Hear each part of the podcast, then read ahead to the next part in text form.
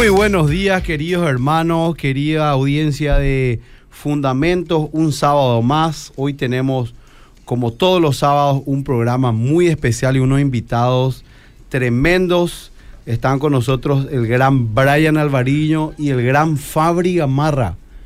Dos hombres de Dios que uno puede decir gente joven.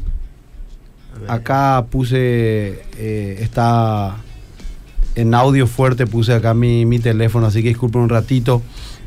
Gente, le tenemos a dos personas que son muy influyentes en el mundo evangélico relacionado a todo lo que es la batalla cultural.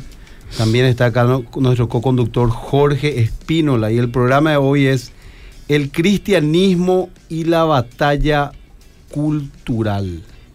Brian, bienvenido. Pastor, Saludarle a la audiencia que tanto quiere escucharte. Un gusto, Pastor. Muchísimas gracias a vos, a Jorge también por la invitación y un gusto compartir mesa también con Fabri. Muchas gracias por la conversación. Excelente. Fabri, querido. Pastor, ¿cómo estás? Un gusto, Jorge y Brian, estar con ustedes en el día de hoy. Yo quiero saber que, si nos pueden decir un poquito su, su currículum acá los chicos. Más que nada para conocerle, no es que nosotros queremos, eso jamás, ¿verdad? Porque Claro, claro. nunca nuestra intención es, ah, no, yo soy fulano, apologista, tengo tres masterados, tengo, no, más que nada nosotros eh, nos movemos con, con esa sencillez de corazón, de espíritu, como dice el Señor, ¿verdad? Más que nada es para que nos conozcamos y la audiencia les pueda conocer también a ustedes. Bueno, yo nací en una iglesia cristiana y soy parte de un ministerio que mis padres fundaron que se llama Familias de Impacto y crecí conociendo cómo funciona el defender los valores de la familia, eh, la crianza de los hijos, los valores cristianos y realmente fue determinante en mi crecimiento. Ahora estoy estudiando economía, estoy en el primer año y nada, un gusto poder venir a compartir. ¿Y cuántos años tenés. Fabri? 18. 18, madre mía. Genio. Gloria a Dios. Qué bueno, eso es. Evidentemente fuiste impactado por la cultura cristiana. Sí, totalmente. Eh, gracias a Dios tuve la oportunidad de muy chico recibir todo ese conocimiento y las vivencias que, que me marcaron, ¿verdad? A la hora de, de decir qué iba a creer, qué iba a... por qué me iba a decantar a la hora de, que, de defender y levantar la voz, obviamente. Qué tremendo, ¿eh? Brian, querido. Bueno, la verdad yo evito en lo posible siempre hacer la autobiografía porque no me gusta hablar de mí, pero voy a hacer una Pero ma- excepción. pero, claro, Gloria, sí, más que nada, ¿cuántos años tenés? Sí, sí, sí, claro. ¿Estás casado, sos soltero? Todo eso hay que contar. No, soltero. Bueno, yo tengo en realidad 24 años, voy a cumplir 25. Estoy finalizando la carrera de arquitectura eh, en una institución privada. Y bueno, en cuanto a lo que hace a mi vida fuera de lo, digamos, profesional, yo en realidad arranqué haciendo contenidos en internet, más que nada sobre temas políticos, por así decirlo, culturales también. Pero me comencé a dar cuenta con los años de que hay que comenzar a tomar eh, ciertos nortes porque esto de la batalla cultural que vamos a desarrollar hoy va mucho más allá de lo que es político, de lo que es cultural, de lo que es noticioso, ¿verdad? O sea, esto tiene un trasfondo mucho más profundo.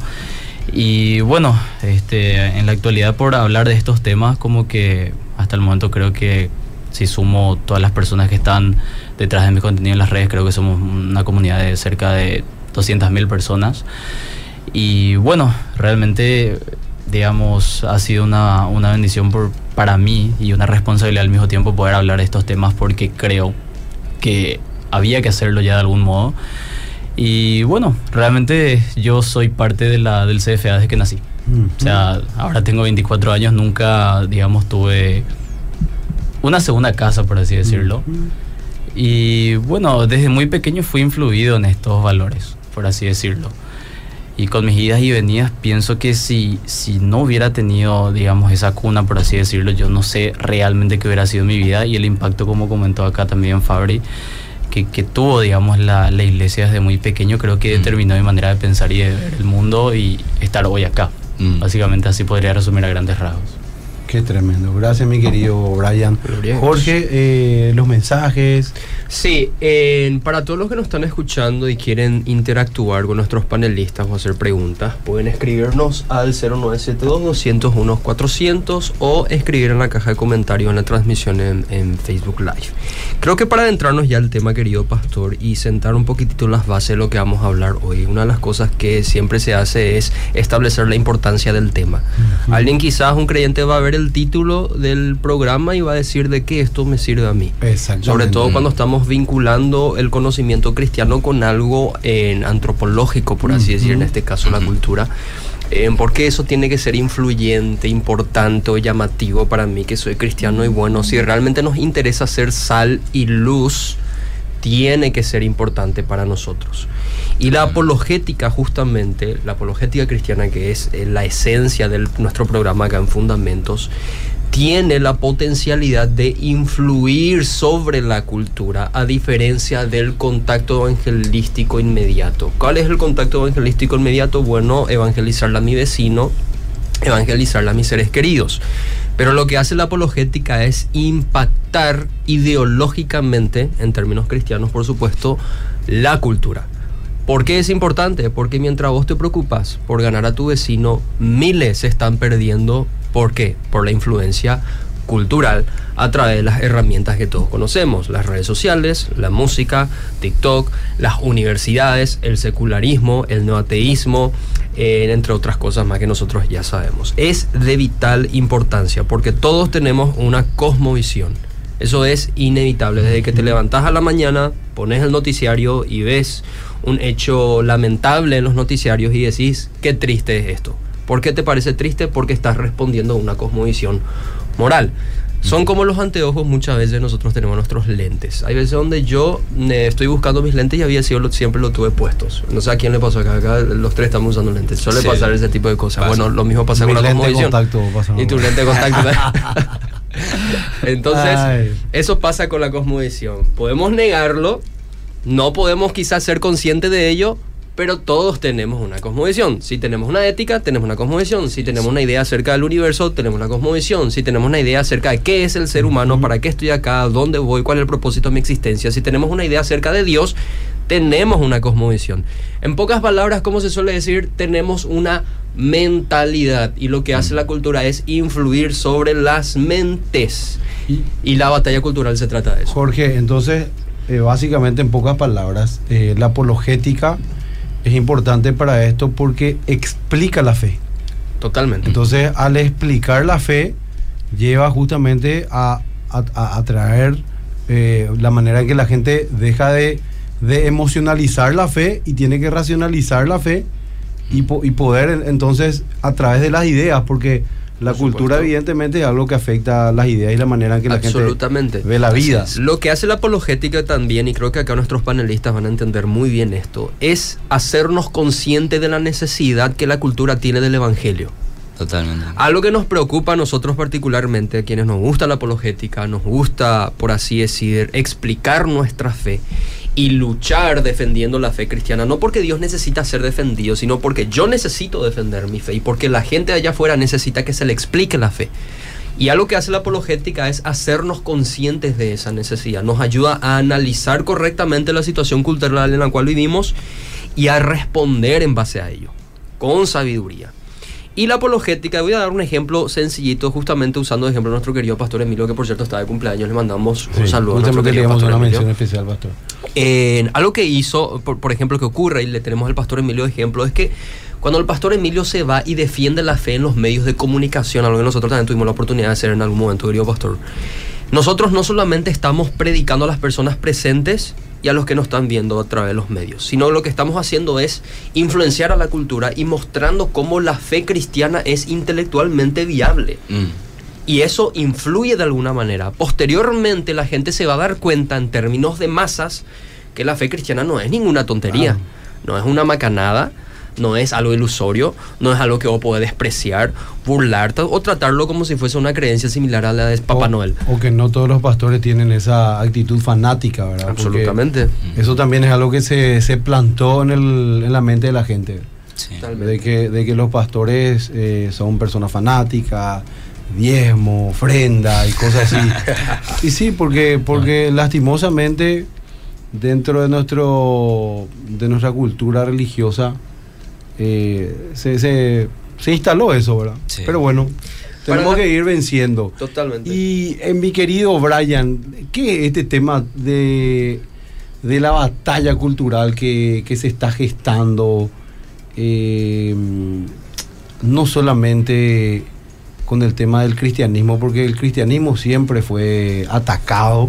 claro. ¿verdad? Y, como- siempre fue contracultural. Exactamente, Así y, como, y como hizo Jorge, ¿verdad? El primer apologista justamente eh, cristiano tuvo que levantarse para eh, desmentir cosas que decían del cristianismo, ¿verdad? Entonces es ahí como empezamos a afectar la cultura también, pero se está dando, Brian, a nivel así mundial, esta batalla cultural, se están viendo en las redes sociales, esas, esas luchas ideológicas que, que, que no es que, que no, que no son luchas, ¿cómo puedo decir? sanas en el sentido de, de la existencia de buena fe, donde uno trata de argumentar, de decir lo que cree eh, o, o de exponer su ideología, sino que estas ideologías tratan de imponerse de una manera intolerante, con fuerza. Entonces, es ahí donde uno tiene que levantar esas armas, por así decirlo, culturales, ¿verdad? Claro. Claro. De ideas. Bueno, así como decía Jorge, como decíamos al inicio del programa, la verdad, o sea, este tema de la cultura no es algo relativamente nuevo. O sea, es más, el término, el término está popularizado porque estamos en la era de la polarización ahora mismo. O sea, si vos veías el mapa ideológico de... ¿Cómo es polarización? varón? En- bueno, la polarización lo que hace es resumir dos bandos eh, inherentemente opuestos entre sí con etiquetas marcadas desde el Ah. prejuicio y desde el vamos. Entonces, eso ocurre en todas las sociedades occidentales hoy en día. Y antes de que ocurra esa polarización, ocurría que hace 15 años atrás no estábamos tan divididos como estamos ahora. Eh, ahora, hace poco, cuando todavía estaba viviendo en- Estados Unidos, por ejemplo, está ocurriendo que allá las personas ya te clasifican de antemano por tu ideología política y tratan contigo de acuerdo a tu ideología política. Mm. Porque en Estados Unidos, por ejemplo, hay, para, para los que no tienen contexto, hay solamente dos partidos grandes. Hay otros partiditos chicos, pero que casi no existen prácticamente. Y allá, por ejemplo, hasta los estados de por sí, de la Unión, vos tenés que tratar con las personas de acuerdo a cómo previamente ellos conciben la realidad. Si sos un liberal, en el sentido estadounidense, o si sos un conservador. Entonces, todo eso lo que hace es justamente que la sociedad ya no pueda tratar entre sí. Entonces, la batalla cultural primero tenemos que entenderlo desde la perspectiva de que no es algo nuevo, pero si está tan popularizado acá en nuestra dimensión ahora mismo es porque varios intelectuales trajeron el término para volver a utilizarlo. Porque a fin de cuentas cultura es cultivo, es básicamente lo que todos sabemos. O sea, es de alguna u otra manera todas aquellas características que hacen, digamos, a una sociedad o a una comunidad en términos valóricos y de comportamientos. Ahora, ¿qué significa batalla de por sí? La, la batalla cultural, al estar muy popularizada, lo que, lo que tenemos que entender es que podemos de alguna u otra manera utilizar este mecanismo para promocionar algo o para resistirse a algo. Y justamente ahora lo que se está tratando de hacer con la batalla es luchar para que hayan cambios reales o para que hayan grupos de la sociedad en medio de la polarización que se quieran resistir al mismo. Entonces, cuando, de hecho esto es un concepto que lo, que lo hace Agustín, que por, por, por decirlo de alguna manera creo que es la persona que, que, que trajo ese, ese concepto en un momento en el cual nadie lo estaba haciendo, Agustín Laje. Agustín Laje. Y cuando él trae este concepto, como que la mayoría de las personas que ni siquiera nada tenemos que ver con, con el ámbito, eh, digamos, eh, de la política o de la filosofía, eh, decimos, che, pero espera un poco, algo está pasando acá. ¿Por qué es que nosotros, la- al menos la- la- las personas que, como justamente el caso mío y de Fabri, nosotros estudiamos así profesiones que nada tiene que ver con, con necesariamente, qué sé yo, con el aspecto filosófico o, o cultural o psicológico de la sociedad, pero cuando vos te das cuenta que las cosas se están comenzando a cargar todo en contra tuyo, contra tus valores, Mm. contra tu comunidad, contra tu nación, contra tu familia, contra todas las personas que te rodean, contra las, los conceptos que te han metido desde pequeño que vos crees que son los correctos. Vos decís, che, pero espera un poco, acá hay que hacer algo. Después mirás a los medios de comunicación, pasa lo mismo. Vas a una universidad, te pasa lo mismo. Mm. Vas a una escuela, te pasa lo mismo. Le envías a un kindergarten a tu hijo, pasa exactamente lo mismo. O sea, ¿por qué es como que hay una narrativa unificadora en la cual todo tiene que ser lo mismo? Y vos justamente e- este programa es buenísimo porque si vos te pones a pensar lo que trata de hacer es justamente estudiar muchas cosmovisiones. Y cuando a vos te están tratando de encerrar en un solo lugar, espera, puede ser positivo o posible que todos estemos pensando exactamente lo mismo. O sea, existe solamente un norte en el cual toditos como ovejas tenemos que irnos a, a, digamos, a seguir esa corriente y, y ahí se terminó todo.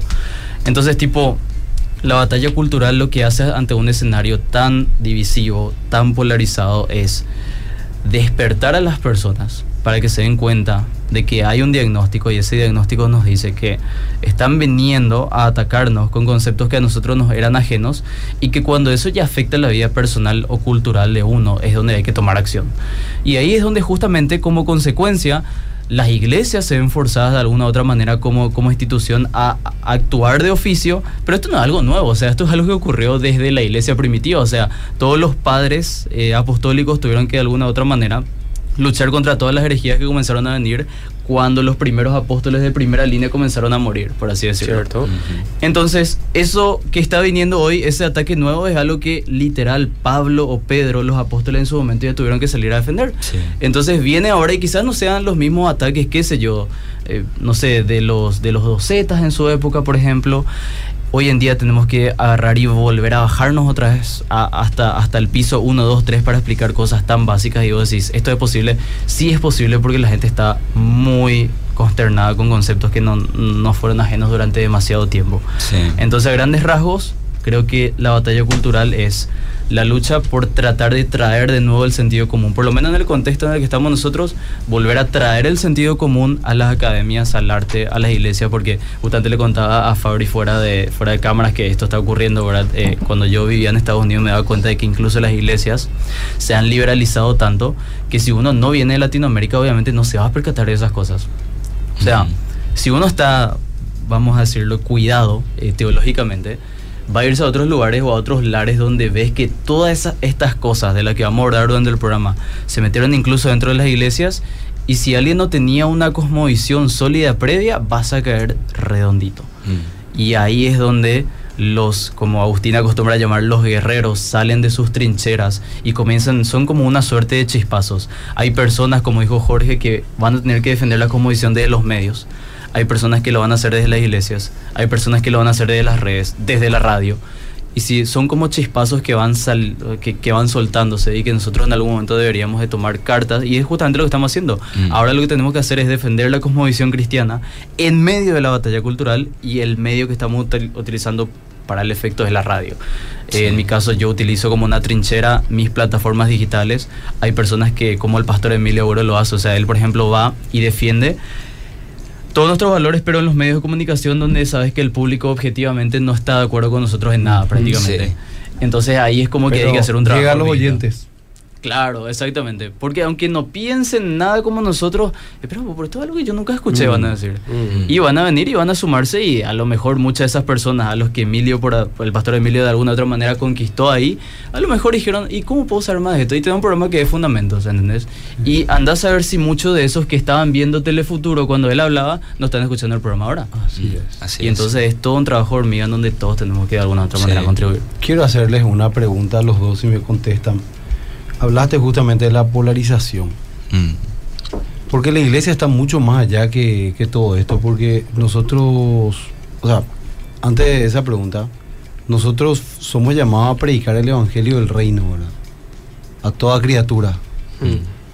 Y con este tema de la polarización, ¿cómo puede hacer la iglesia justamente para que no le coloquen o no le, le den una etiqueta hacia un polo, hacia un lugar? Porque hoy, por ejemplo, con el tema de, la, el tema de ideología de género, es más o menos la iglesia es enemiga Mm. de los LGTBI y no sé qué cosa, ¿verdad? Sí. Y eso no es así. Porque nosotros no estamos, no somos enemigos eh, de, de ellos. Sí. Y es como que yo veo que, como, como dijo también Brian antes, que es como que se arma un. un ¿Cómo es? Se, arma un. Me había dicho, no sé si Una la palabra gafa. correcta es. Como un show, se arma como un. un- hay gente que está detrás Sí. que mueve todo esto y dice, voy a armar esta batalla entre este grupo y este Sí. grupo. y acá le vamos a poner a la iglesia. Y como la iglesia tiene que defender esta visión, Ajá. sí o sí, entonces va a ir en contra de esto y a la gente le vamos a creer que la iglesia es fanática, que la, que la iglesia es está totalmente en contra solamente de esto y que la iglesia está encasillada en este tipo de cosas. ¿Cómo hacemos para ser hábiles? Yo creo que lo que nosotros como iglesia tenemos que recordar a la hora de hacer batalla cultural es que nosotros como fundamento tenemos el amor a Dios. Y como el amor a Dios es eh, lo que rige todo lo que nosotros hacemos como iglesia, como cristianos, o debería ser, nuestro discurso, nuestro relato no puede ser de odio. A la hora de defender nuestros valores y defender lo que creemos, eh, tenemos que recordar cuál es nuestra misión fundamental también, que es ir y hacer discípulos y también predicar el Evangelio. Entonces, ahí podemos entender que no tenemos un mensaje contra los que no piensan como nosotros. Nosotros no odiamos a los que no piensan como nosotros. Pero eso no significa bajo ningún concepto que no vamos a defender lo que sabemos es correcto porque está en la palabra de Dios.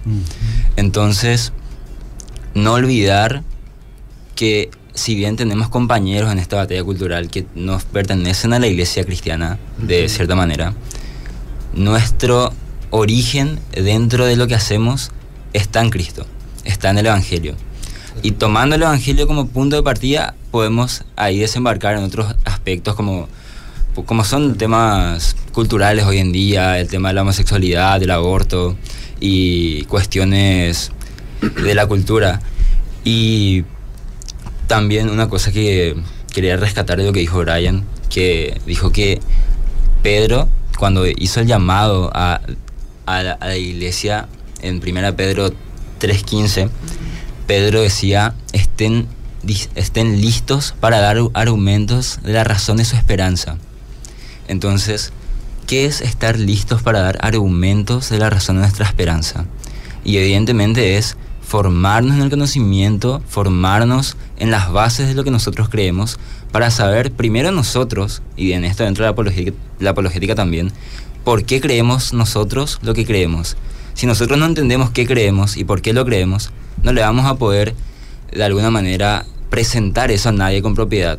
Porque también tenemos que entender que nosotros no somos los que sabemos más en este mundo. Nosotros no somos los que somos los más inteligentes. Hay personas muy formadas, muy académicas, muy estudiosas, que no creen en Dios.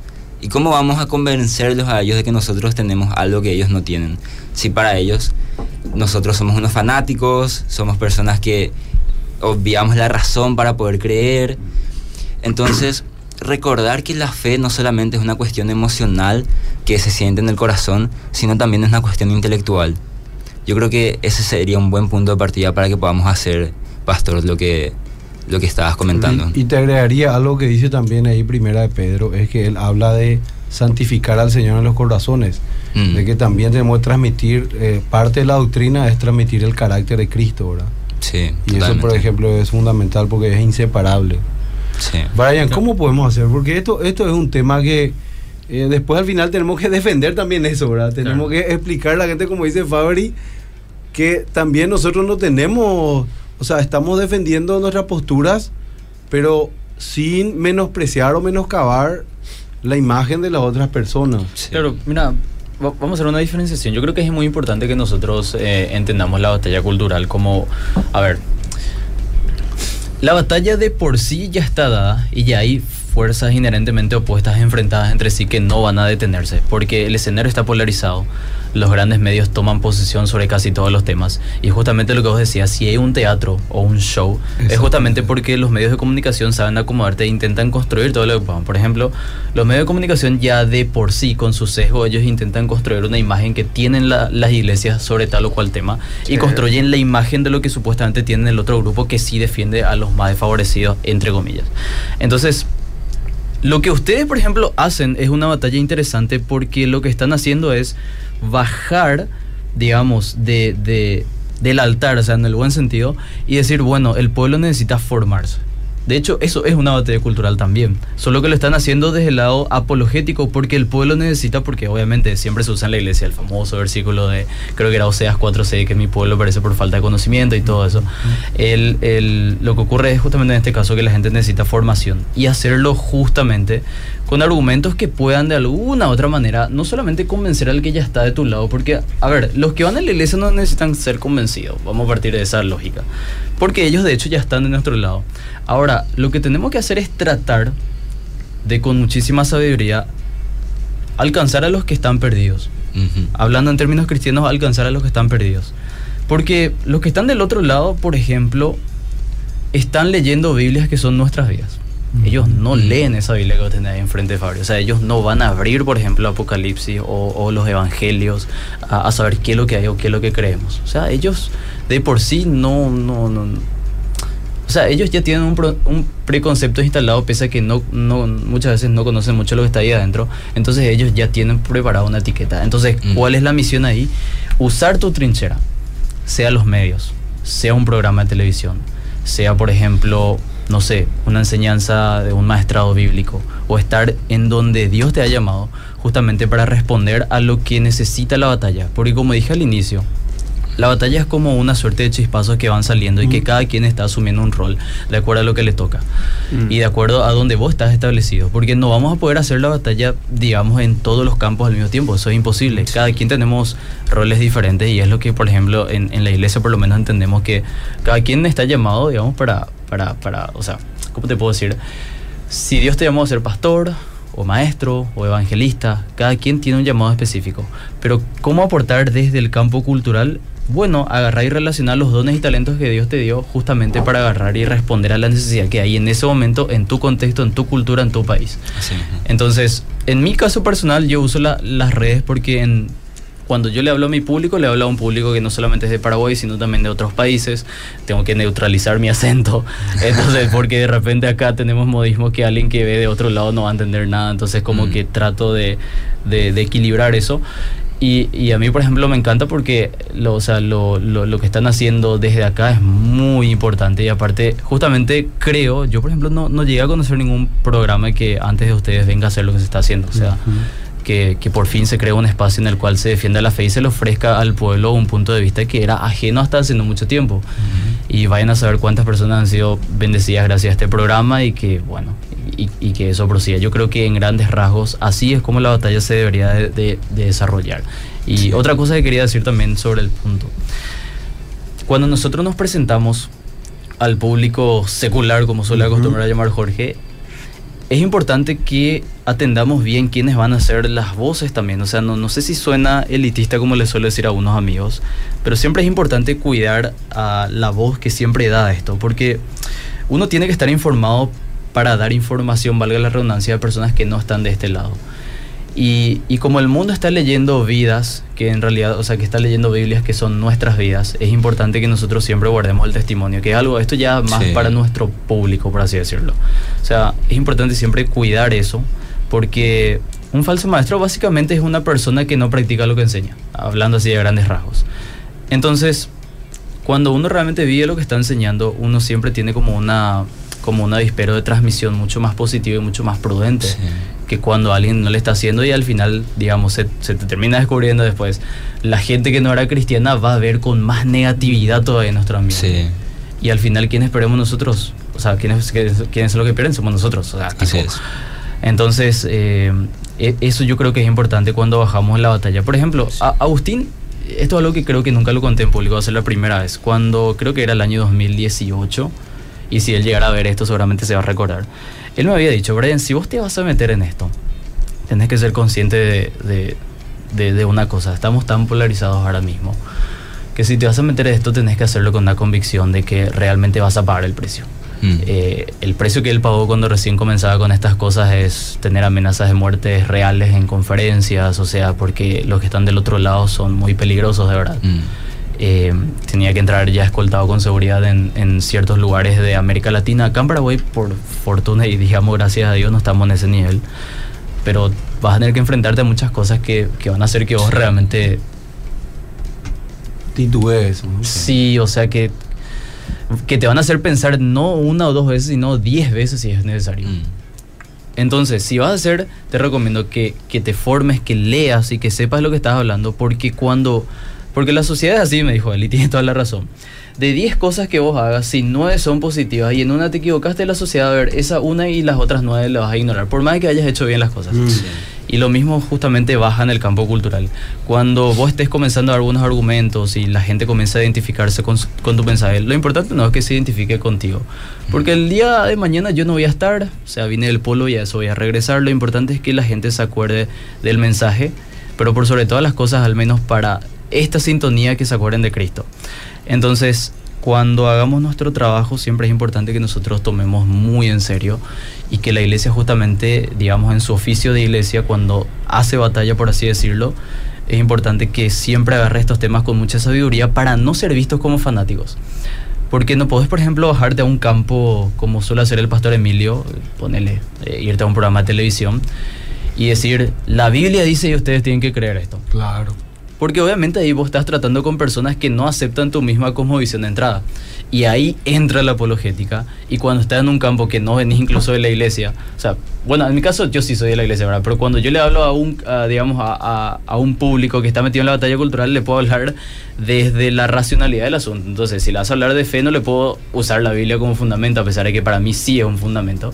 Pero cuando le vas a hablar a ellos, tenés que, digamos, utilizar otros instrumentos que sí hagan convincentes el Puedes mensaje. explicar por qué creemos que la Biblia es la palabra de Dios, ¿verdad? Claro. Y que es eh, el conjunto del libro coherentemente Totalmente. Sí. Puesto. es- Totalmente. escrito por hombre, pero inspirado por Dios, ¿verdad? Totalmente. Para entrar en la parte eh, bíblica. Unos mensajitos sí, Sí, leemos, Jorge. Justamente por eso, porque en el mensaje eh, están mandando versículos bíblicos que tienen relación con lo que la Biblia dice acerca de la cultura. Mm. Eh, pero algunos mensajitos, acá nos mandó un mensaje Isabelino, pastor querido, nos manda saludos.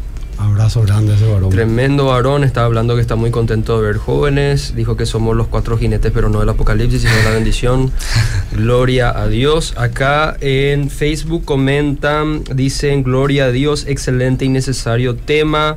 Somos como David y la cultura eh, anticristiana vendría a ser como Goliat. Amén, gloria a Dios. Saludan a Brian Alvariño. Qué analogía. Gloria a Dios. Qué gloria Dios. alegoría, alegoría. Eh, Fabricio, una luz para su generación. Damos gracias a Dios por tu día. Saludos, sobrino, dice Laura Gamarra. También Alcides comenta tu papá Fabricio. Dice, excelente escucharle a jóvenes defendiendo la fe con argumentos sólidos. Fuera de fanatismo y fundamentalismo, como dijo el Señor, por sus frutos es la mejor herramienta para demostrar que la fe transforma vidas. Saludos a todos. Eh, también acá por mensaje están diciendo las mismas iglesias no apoyan el estudio de la palabra de Dios, están más preocupados en conciertos, recaudar, etcétera, etcétera, etcétera. Qué interesante charla, muchas gracias. Eh, hablan de cómo la cultura puede llegar a influenciar las mentes, preguntan Mm. acá.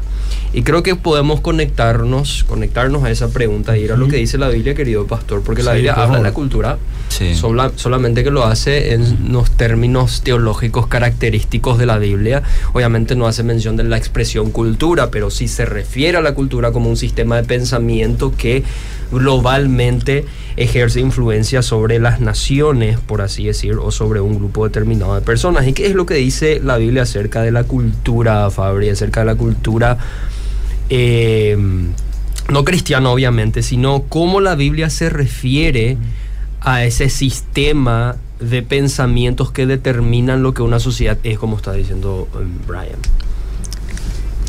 Bueno, cuando la Biblia habla acerca de, de la cultura se refiere siempre como un sistema de creencias basado eh, tal vez en lo que sería el,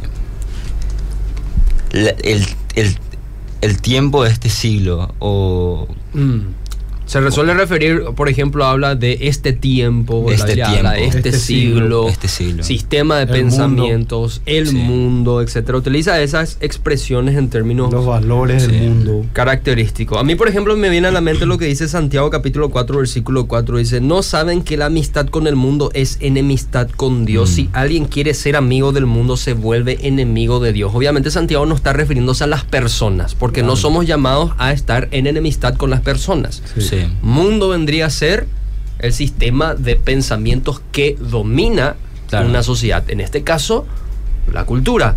Y la pregunta también es, ¿cómo es posible que algo tan, tan técnico, porque cuando hablamos de cultura estamos hablando en términos Mm. antropológicos, algo tan técnico como la cultura, también. sociológico, ¿cómo es que algo en esos términos, por así decir, puede dominar la mente de las personas? Mm. ¿Y qué tan problemático puede ser que haya dicho dominio sobre la mente de las personas? Y bueno, la Biblia también habla de eso cuando se refiere al corazón, por ejemplo, querido pastor. ¿Qué dice. Proverbios? Así como es el corazón del hombre, Eso es lo que es el hombre. eso es lo que él es. Sí. Eh, Jesús enseñó de dónde salen los pecados que usualmente conocemos. No salen de allá afuera necesariamente, salen del Corazón. Corazón. corazón. Pero el corazón no son, no, no es, es aquel órgano, aquel tejido que bombea sangre y te Las mantiene con vida. emociones solamente. Se Sí. refiere al interior del ser humano, lo que nosotros comúnmente conocemos como mentalidad. Y ahora lo que hace la cultura es ejercer influencia, si vamos a hablar en términos bíblicos, sobre el corazón. Y si ejerce influencia sobre el corazón, determina, nos guste o no, la conducta de las personas. Nosotros Sí. los cristianos nos interesa tanto las conductas. Sí. Y por ejemplo, dice un libro, y quiero citar nomás, eh, el libro que se llama Educación para el Reino del doctor Glenn Slutz, dice lo siguiente. En el fundamento de la vida de la persona encontramos sus creencias. Estas creencias dan forma a sus valores y sus valores impulsan sus acciones. En pocas palabras, lo que está dentro tuyo, tus ideas, determinan tu conducta, te guste o no. Y las investigaciones demuestran que, por ejemplo, los jóvenes que creen que las relaciones sexuales fuera del matrimonio son moralmente permisibles, necesariamente tienen más probabilidades de ser sexualmente activos cuando así lo deseen. Mm. ¿Por qué? Porque están mentalmente programados para pensar de ese modo. En otras palabras, sus creencias dan forma a sus actitudes, las cuales se materializan en acciones. Sí. En pocas palabras, ¿por qué las personas en términos de masa se comportan como lo hacen? Porque culturalmente así están programados. Por ejemplo, Brian o Fabri, ustedes se van caminando por calle Palma, viene alguien y le habla de Hare Krishna. ¿Ustedes le van a tomar en serio? No.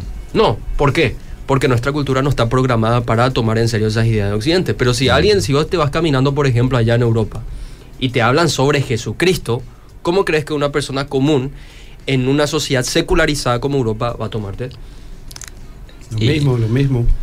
¿No te va a tomar en serio? Obviamente, claro. Como un fanático, ¿por como un payaso. Con fama- claro, evidentemente.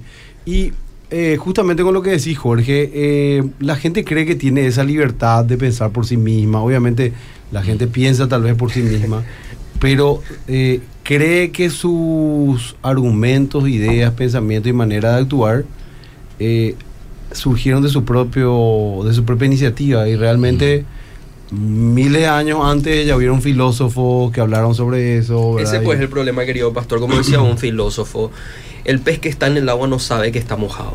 Mm. En pocas palabras, vos que vivís en una cultura, no sabés la carga de influencia que pensadores que ni siquiera conoces han influido sobre tu vida, Sí. valga la redundancia. A veces olvidamos que desde que nacemos somos de alguna manera programados por la sociedad. Y cuando hablamos de sociedad hablamos de cuál es la cultura en la que estás, o sea, de la sociedad a la que perteneces.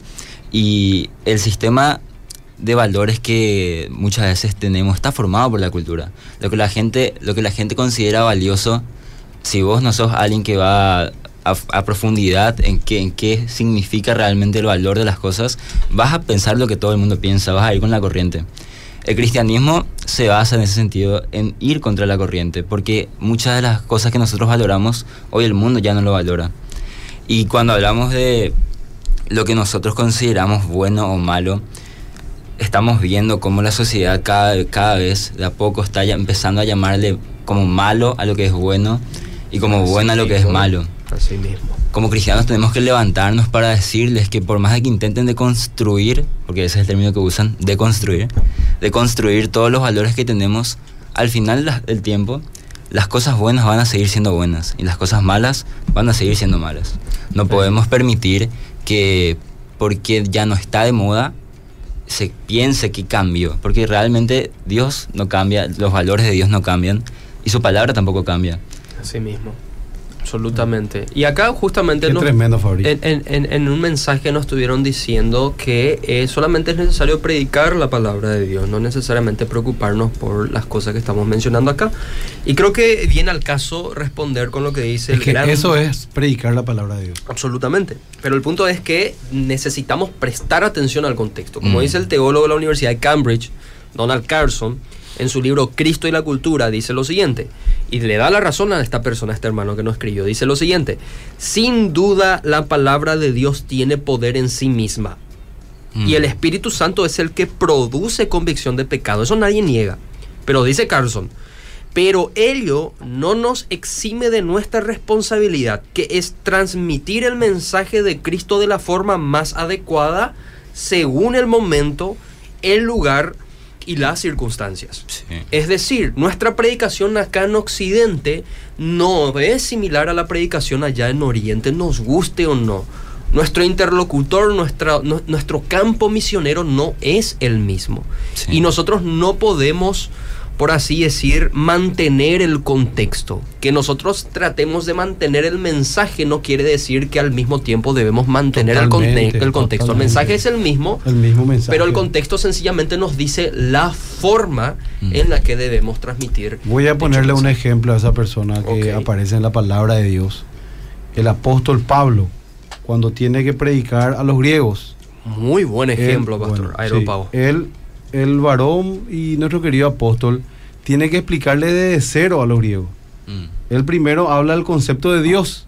Por supuesto. No cuando iba a las, a las sinagogas y ya discutía directamente sobre el antiguo pacto. ¿verdad? Le citaba la escritura, a los griegos no. la- no, entonces a los griegos era comenzarle el ABC, comenzar con Dios. ¿Y a qué griegos les fue a Y y por eso, Mm. entonces, eh, en ese sentido nosotros hoy, como dijo Brian al comienzo del programa, como que tenemos que arrancar del ABC.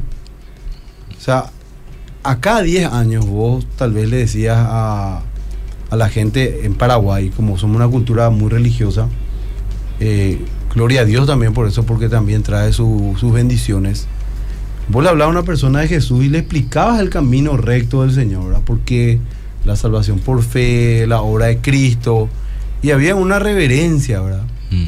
En este tiempo, vos a la gente, como los más los jóvenes, están tan secularizados que tenés que arrancar desde el, desde el básico. Vos le decís, mira, Jesús te ama, y hasta va a decir, Jesús, le tenés que volver a explicar. Mm. Claro. El Jesús histórico. ¿Cuál Jesús? El Jesús de los católicos, los protestantes, los mormones, el. Jesús histórico. Tenés que volver ahí a arrancar de por qué la fe es objetiva. Antes, por ejemplo, todos le hacíamos reverencia a la Biblia. Mm. Acá en Paraguay la Biblia era reverenciada, no leída. No leída. Respetada. respetada, reverenciada, ¿verdad? Todos teníamos, o sea, vos tenías la casa de una familia y encontrabas una Biblia ahí abierta, ¿verdad? No se leía Sí. pero la Biblia, la palabra de Dios, todo eso, ¿verdad? Entonces, eh, hoy en día vos a un chico le agarrás y tenés que arrancar predicándole cómo, Sí. explicándole por qué la Biblia, que no fueron unos, unos monjes 300 después del año 300 después de Cristo que se reunieron y ellos nomás digitaron qué libros iban a hacer. Tenés que expli- explicarle el comienzo de cómo Sí. la escritura, o sea, que, que el Señor se le apareció a los discípulos, le, les enseñó y de lo que eh, Él les enseñó, ellos empezaron a escribir y lo hicieron a través de sus amanuenses, ¿verdad? Que eso fue transmitido tradicional, eh, por tradición, por, por tradición oral, después eso, eso se, se empezaron a leer en la iglesia, eran aceptados, o sea, tantas cosas hay que explicar. Sí. Y eso es predicar el Evangelio, porque justamente dice la Biblia que a través de la locura de la predicación la gente se convierte, pero tenés que comenzar del ABC. Sí. Claro. Eh, es más, eh, otro ejemplo, y cuando termino, pues me estoy yendo ya con este tema. La mayoría de los misioneros, cuando van a un lugar, tienen que aprender la cultura y tienen que aprender el idioma Sí. para empezar a transmitir Claro. las verdades de Dios. Entonces, eh, este tema de la, la batalla cultural es algo, es algo bíblico. Es más, el Evangelio justamente nos pone ciertas reglas cuando vos lees la Biblia, porque si pone ciertas reglas va, va a ir en contra de la cultura y tal vez eso va, va a oponerse a la predicación del Sí. Evangelio. Y como dijo Pablo, el centro y el caracú de todo lo que nosotros hacemos como cristianos tiene que ser no poner obstáculo al evangelio. Y por eso dijo, para el judío me hago judío, para el gentil gentil.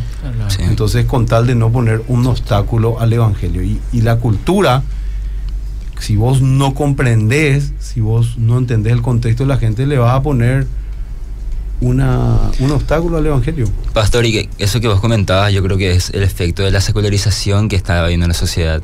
El, el- el hecho de que a medida que pasa el tiempo cada vez se hace más difícil o más complicado hacer de entender a la gente qué es esto en lo que creemos, es a causa de la secularización.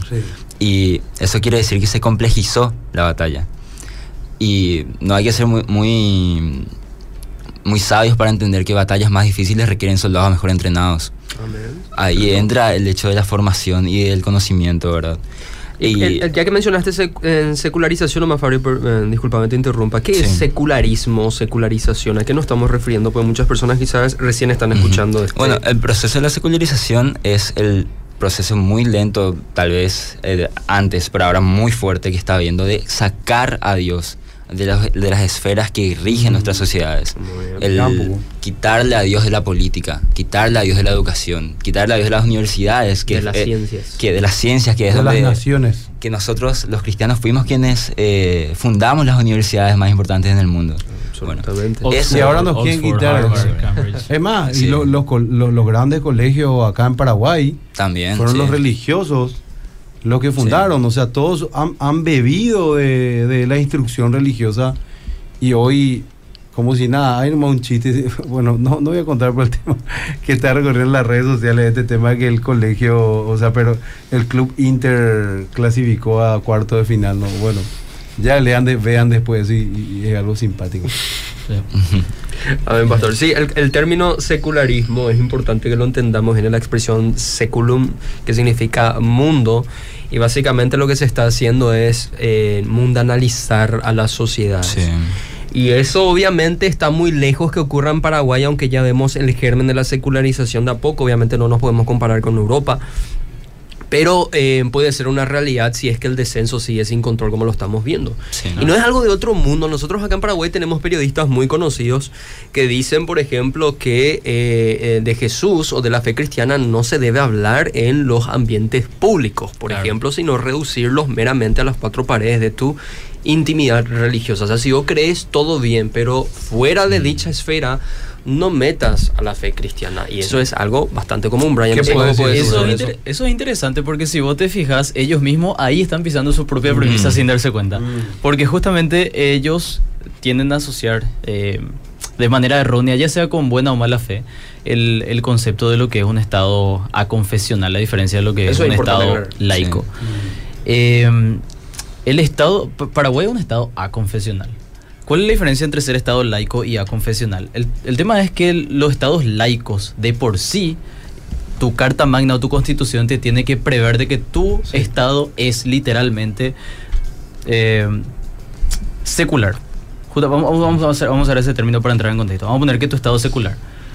Pero si vos te pones a pensar, realmente Paraguay al ser aconfesional lo que quiere decir es que el Estado en realidad no da carácter oficial a ninguna entidad específica, aunque reconoce, y me parece correcto que sea, él le da un espacio de reconocimiento a la Iglesia Católica por todo lo que hizo en este país. Sí. ¿verdad? O sea, más bien en un, en un sentido cultural es lo que es la Carta Magna. Ahora, al ser aconfesional, el, el Estado no tiene por qué, digamos, eh, obviamente agarrar y darle entidad específica a una institución religiosa X. Entonces, Paraguay está en eso. Paraguay no es un Estado laico, porque un Estado laico ya se trató de implementar muchas veces en México, por ejemplo. Y el, el Estado laico es justamente donde no hay presencia de ninguna cosmovisión. Y justamente eso es un oxímoron porque precisamente decir eso luego ya es una cosmovisión. O sea, decir no hay cosmovisión, tenés una cierta cosmovisión que es probablemente el ateísmo, el agnosticismo o el escepticismo, que también es otra forma de cosmovisión. Entonces, cuando se pone en práctica esto de poner tu fe y vos le querés desmesurar a alguien o hacer de menos por eso, justamente vos estás yendo en contra del concepto que vos estás tratando de poner en boga, que es justamente el carácter aconfesional de la nación. Y el carácter aconfesional es que el Estado no le da entidad. Pero eso no significa que vos no puedas expresar tu fe. Porque en su chip ellos hacen la inversión de que Estado laico, que ellos suelen llamar, o aconfesional, es que tiene que ser ausencia de religiones. Mm. Pero ellos no tienen ningún problema en meter su propia religión Claro. o sus propias cosmovisiones o su propia manera de ver el mundo, que es justamente todo lo que... A mí no me gusta usar tanto el término, pero yo creo que la mayoría de los que ven van a entender. el progresismo. Es mucho más complejo y otra cosa que vamos a ir hablando seguramente con, con los próximos programas, el progresismo no es un patrimonio exclusivo de la izquierda, como, la mucha, como Mm. mucha gente piensa. O sea, esto es mucho más que eso. Sí. Izquierda nomás es- una posición política que abraza esto, pero el progresismo es en realidad, pueden haber progresistas en la derecha también, o en el centro, o en donde vos quieras, pero eso es otro tema. A lo que voy más con todo esto es que ellos suelen adherir a muchas ideas progresistas y, por ejemplo, cuando comparten eso en público, ahí sí que nos dicen, ay, no, yo tengo que dejar esto en privado. O sea que tú, lo que básicamente está diciendo con sus palabras es, bueno, tu cristianismo me molesta, eso deja afuera, pero mi cosmovisión sí lo tengo que compartir en el Sí. Estado, ¿entendés? O sea, no tiene ningún problema. Y justamente ahí es donde uno tiene que hacer batalla cultural, ofreciendo argumentos del por qué es correcto que yo comparta mi fe y que vos compartas también. Pero la cuestión es esta, ¿quién va a tener ahí los mejores argumentos? Y para eso, como ya dijimos durante el programa, hay que tener muy buenos argumentos. Sí. Y la cuestión es que, digamos, hay, hay que ser muy claros con esto. O sea, la- uno sí puede compartir su fe en público. Sí. O sea, eso no está prohibido. Es más, eso sería anticonstitucional. Porque eso implicaría que el Estado supuestamente es antirreligioso. Y el Estado no es antirreligioso, es aconfesional. Sí. Entonces, justamente al ser aconfesional, vos podés compartir tu fe en público, seas católico, protestante, mormón o lo que sea.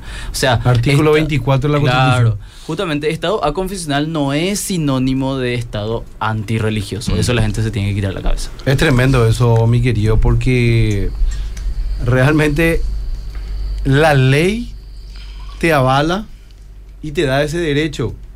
Y por otro lado, como dijo Jorge, ¿verdad? los medios de comunicación. Es más, también que- te interrumpa. Es Sí. más, justamente cuando ellos te dicen que vos guardes tu fe de la esfera pública, ellos están yendo en contra de la Constitución. Así porque el mismo. Estado, o sea, por la Constitución, el artículo 24 Así garantiza tu- que vos puedas practicar tu fe. Y cuando Así ellos te dicen, hey, saca esto, es anticonstitucional. Sí, Sí. No, o quédate en cuatro paredes. O no me hable de, de, de tu Dios. Hablame Claro, nomás. de-. Entonces, trata, están, están generando una manera de pensar en la gente. Sí. Y después la gente dice, cierto, mira.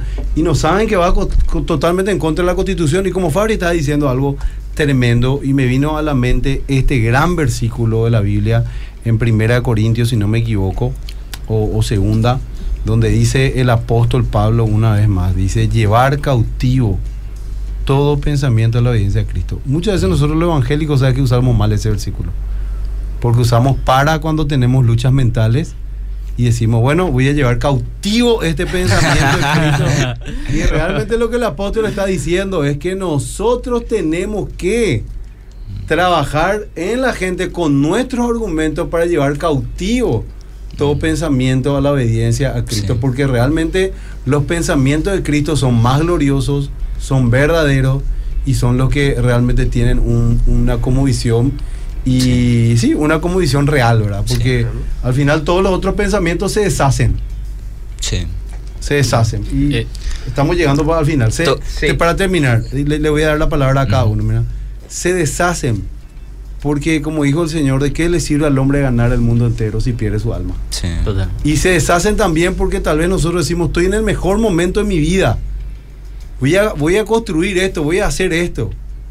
Y vienen a decirte, necio, hoy vienen a pedir tu alma. Wow. Entonces, por más que el hombre construya tantas cosas, el hombre va a enfrentarse Mm. a la muerte. Y va a enfrentarse a la realidad de que Dios es un Dios bueno, es un Dios justo, es un Dios amoroso. Y Él estableció los valores sagrados como para que nosotros los cuidemos. Sí. Y siendo nosotros los responsables delante de Dios en cuidar esos valores que Él puso, nosotros fuimos los primeros en decir esos valores para mí no son nada. Mm. Totalmente. Y segundo, Dios dijo, ok, esos valores no te parecen nada. Te voy a dar una oportunidad. Voy a enviar a mi hijo para que él pueda pagar por tu culpa, por tus pecados. Y ahora, ¿qué vas a hacer con mi hijo? Wow. Y la gente que hizo con el hijo fue más duro que con los obreros que predicaron antes. Y a los otros le expulsaron, pero al hijo le mataron. Entonces hoy Dios te dice que Él está acá presente, envió al Espíritu Santo, y dice que el Espíritu Santo va a convencerte de que Jesús es Dios y de que no creer en Él es el verdadero pecado. Sí. Entonces, llamar a la gente y decirle que al final de cuentas, todo lo que pudiste haber construido te va a enfrentar con la muerte y te va a tener que enfrentar ante el Dios y juez de toda la creación. Pero Él, antes de que tenga ese paso, te extiende la oportunidad y te dice, mira, envié a mi hijo al mundo para que todo aquel que en él crea no se pierda y tenga vida eterna. Wow. Llegamos al final del programa, pero comenzamos tarde. Un minutito a cada uno, un Sí. minutito. a cada Quiero, uno. como, como cierre para dejar este, este pensamiento que Francis Shepard dio, dice él, lamentablemente debemos decir que muy pocos cristianos han entendido la batalla en la que estamos. Muy pocos han adoptado una postura firme y valiente contra el espíritu del mundo, de esta época que destruye nuestra cultura. Y es un poco lo que tenemos que auto, autoanalizar en nosotros y decir, ¿será que yo estoy entendiendo, estoy viendo la gravedad del asunto? ¿Y, y qué estoy haciendo al respecto? Porque tenemos una responsabilidad tan grande. Dios nos dio la oportunidad de ser parte de su reino y de predicar el Evangelio de su Hijo.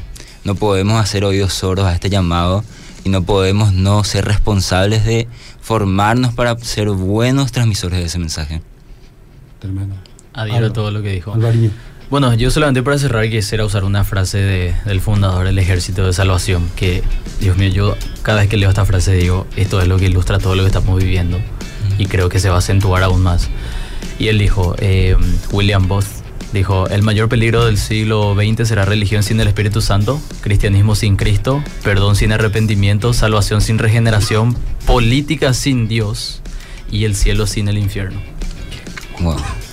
Prácticamente una profecía fue. Gloria a Dios. Bueno, gente, llegamos al final del programa. Acá están pidiendo una segunda parte. Depende de vos, querido pastor, si lo vamos a tener. Por supuesto, por supuesto, claro. Eh, y nada, decirles que eh, la batalla cultural es en realidad una batalla por las mentes de las personas y la obra maestra de Satanás no es ni la posesión demoníaca, ni qué sé yo, opresión demoníaca, es cegar el entendimiento de los incrédulos para que no le resplandezca la luz del Evangelio de la gloria de Cristo. En pocas palabras, Satanás trabaja en tu mente y se vale de la cultura para ello. Pero el Evangelio es poder de Dios para salvación a todos los que creen Amén. y el apóstol Juan nos enseña que mayor es el que está con nosotros que el que está en la cultura, es decir, en el mundo. Así que Amén. dependemos de Dios. Bendiciones, gente. Nos encontramos el Aleluya. Glo- sábado. gloria a Dios. Les bendecimos a todos y nos vemos el sábado que viene. Dios te bendiga.